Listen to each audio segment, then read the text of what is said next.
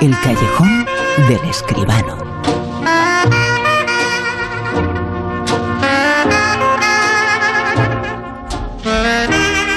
Hablamos eh, de cine el séptimo arte, como siempre, aquí en La Rosa de los Vientos, el Callejón, con José Manuel Esquivano. José Manuel, muy buenas, ¿qué tal?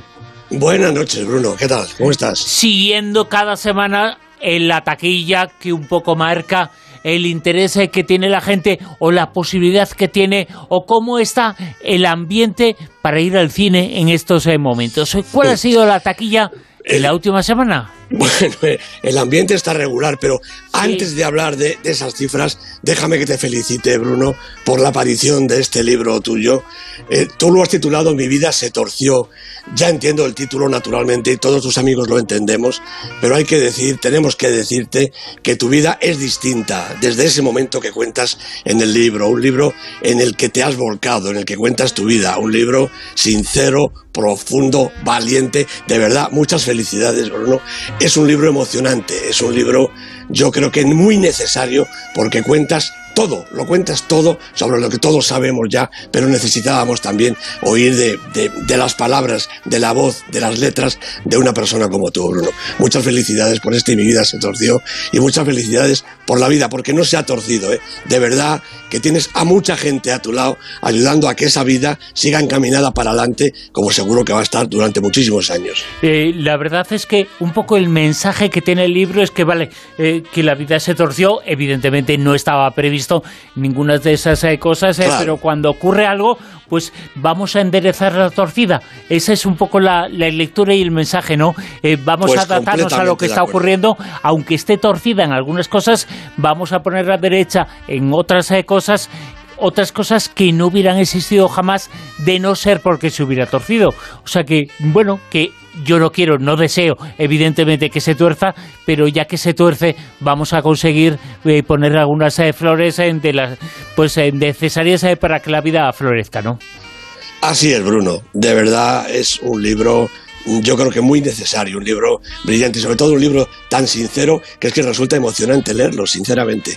Mm, en fin, me alegro mucho de tener este libro ahora mismo entre mis manos, como verdaderamente lo tengo, ya lo ves. Y yo me alegro mucho, la gente que lee el libro lo verá, de tenerte como amigo, porque has estado prácticamente en todos eh, los momentos, en los más importantes, y estuviste, estuviste, eh, José Manuel, en ese momento, en ese instante, me acompañaste en que me dijeron, eh, yo no me lo creía, yo reaccioné sin ninguna, bueno, pues como, como una cosa más que me diagnosticaron, estabas tú, eh, estabas eh, tú ahí y lo oíste.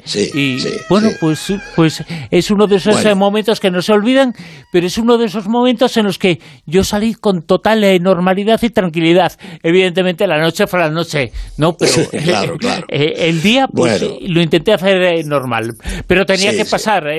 eso podía haber ocurrido ese día, podía haber ocurrido otro y me acompañaste como me ha acompañado mucha gente, mucha de este programa a prácticamente todo. Mm. Claro que sí, Bruno. En fin.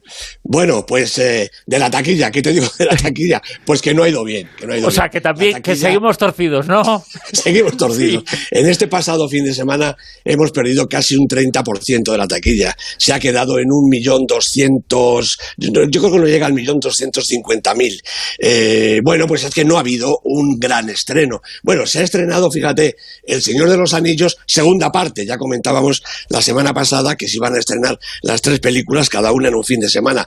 Ha hecho trescientos y pico mil euros, ha sido la película ganadora en cuanto a la taquilla, pero claro, es muy poca taquilla, no está mal para un reestreno como este, ¿no? Que la película tiene 20 años, ¿no? Pero mm, la verdad es que se ha resentido, yo creo que de la falta de estrenos no, no, estrenos importantes, porque se siguen estrenando muy buenas películas, ¿verdad? Pero sí estos estrenos que lleva a los espectadores al cine. Eso no ha pasado y por lo tanto la taquilla ha caído. Pero este fin de semana seguro que ha ido mejor, hombre, tenemos que ser optimistas. Seguro que sí, seguro que sí, con el nuevo tiempo, con la nueva normalidad, bueno, como, como sea, eh, con el fin de estado del arma en nuestro país y cada, en cada país eh, de diferentes eh, formas. El mundo está cambiando y antes o después eh, las cifras del cine han cambiado, han cambiado en los últimos meses mucho, pero bueno, esta semana ha bajado un poquito. Lo que no ha cambiado, que lleva mucha gente al cine, es un clásico del mundo del cine, es un actor de siempre, es uno de los grandes nombres de Hollywood, Robert De Niro.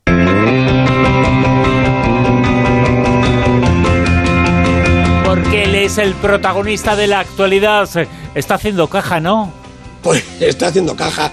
Eh, Bobby, los amigos le llamamos Bobby, De Niro, eh, está trabajando mucho. Mira, va a ser el padre de Sebastián Maniscalco, el, actor que vimos en Green Book y también estuvo, fue compañero de De Niro en el irlandés. Va a ser el padre de este actor en About My Father, una película que va a dirigir Laura Terruso con un guion del propio actor, de Sebastián Maniscalco, y de tener basado en la vida del actor. De Niro será Salvo, que es el padre de un joven italoamericano que quiere casarse con una chica estadounidense. Y entonces Salvo, pues insistirá en pasar un fin de semana con los padres de ella para ver si da su visto bueno. Yo lo que me pregunto es si esto no lo hemos visto ya incluso más de una vez, con esta historia de aquella familia que se llamaba Los Follen. Igual esta se llama Los Jodan, pero la verdad es que muy, muy original no es. Y vamos a comentar eh, también las películas eh, de actualidad, esa cartelera, esa otra cartelera que, por ejemplo, esta semana nos presenta a Ghost, a Fantasmas, a Ghost o Valhalla Rising. Le Así es como sobrevive. Por eso nunca pierde.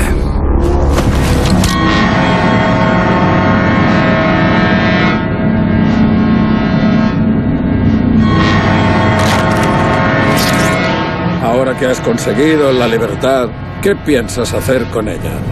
Me vendría bien un buen luchador como tú.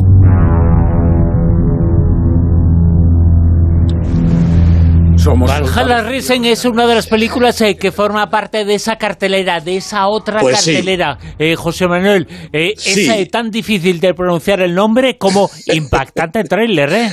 Efectivamente, ¿no? la película, bueno, dos películas te traigo esta noche. y Ghost. De esa otra cartelera que no tiene gran publicidad, que no lleva, pero que debería llevar gente a las pantallas. Primero esta, Valhalla Rising, la ha dirigido Nicolas Winding Refn, la producción es de Johnny Anderson, Henrik Danstrup y Bo Herhard, el guion de Nicolas Winding Refn, el director, junto con Roy Jacobsen y los protagonistas Max Mikkelsen, Alexander Morton y Martin Stevenson.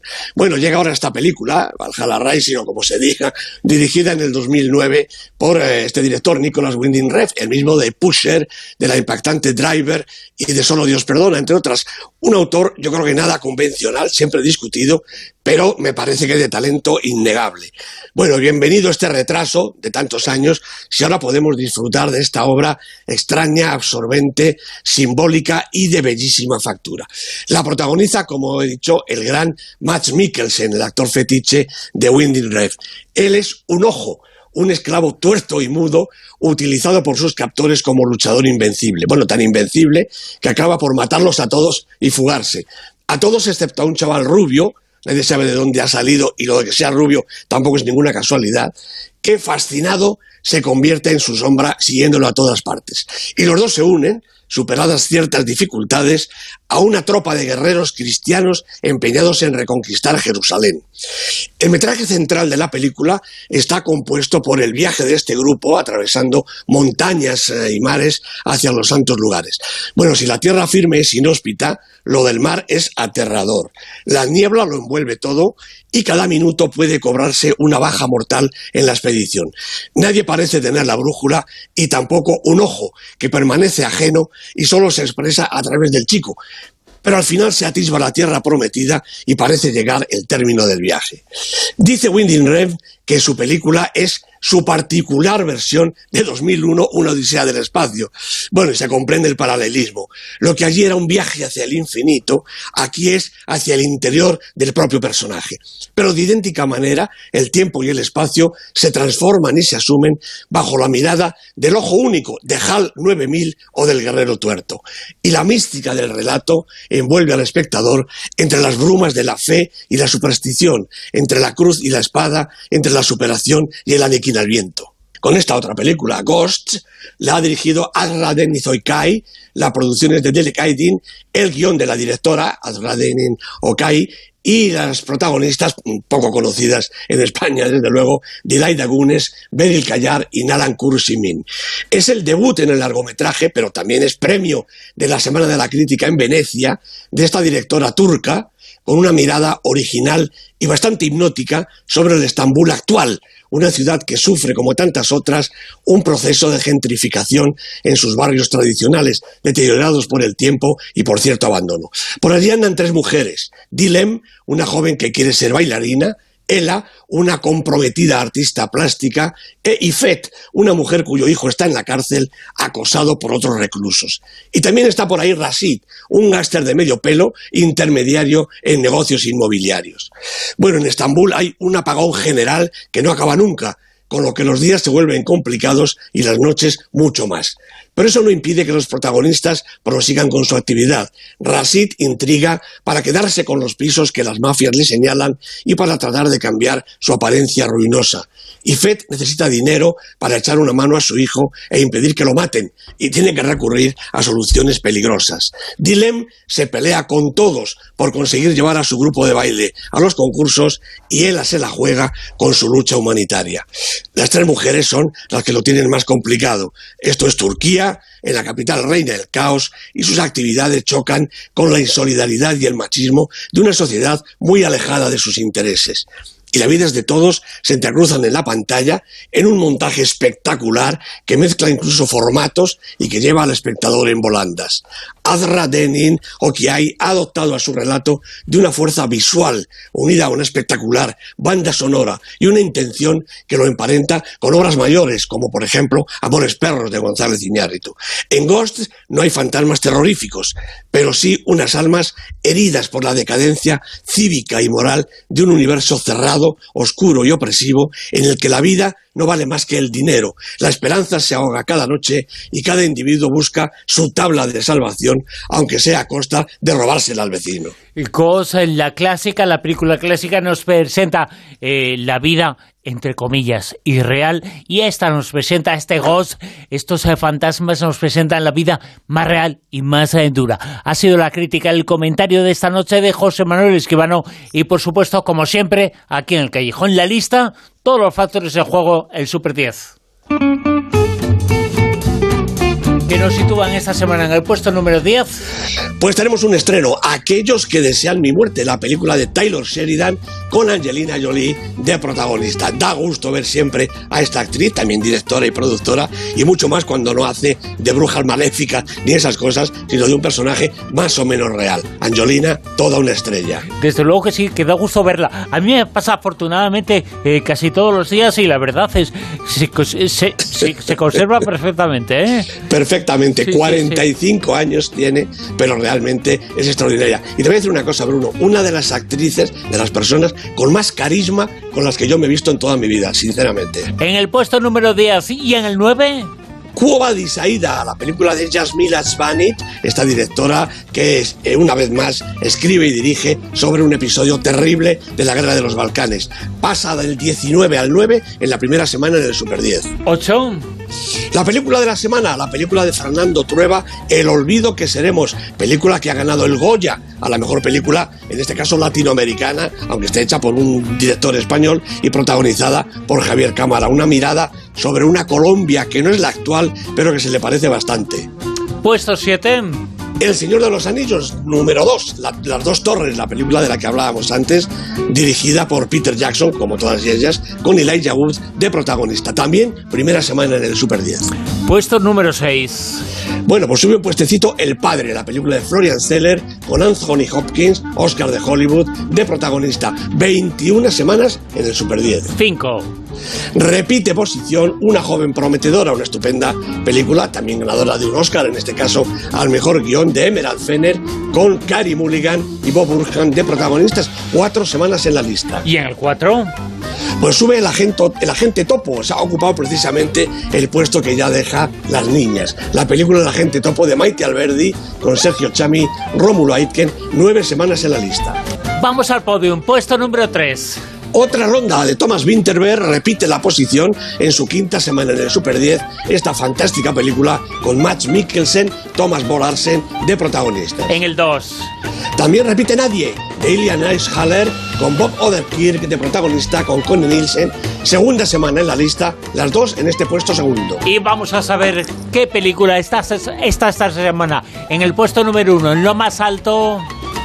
Pues sigue Nomadland, el Oscar de Hollywood, el Oscar rotundo para la película de Chloe Zhao con Frances McDormand, con David Steinhardt, siete semanas en todo lo alto del Super 10.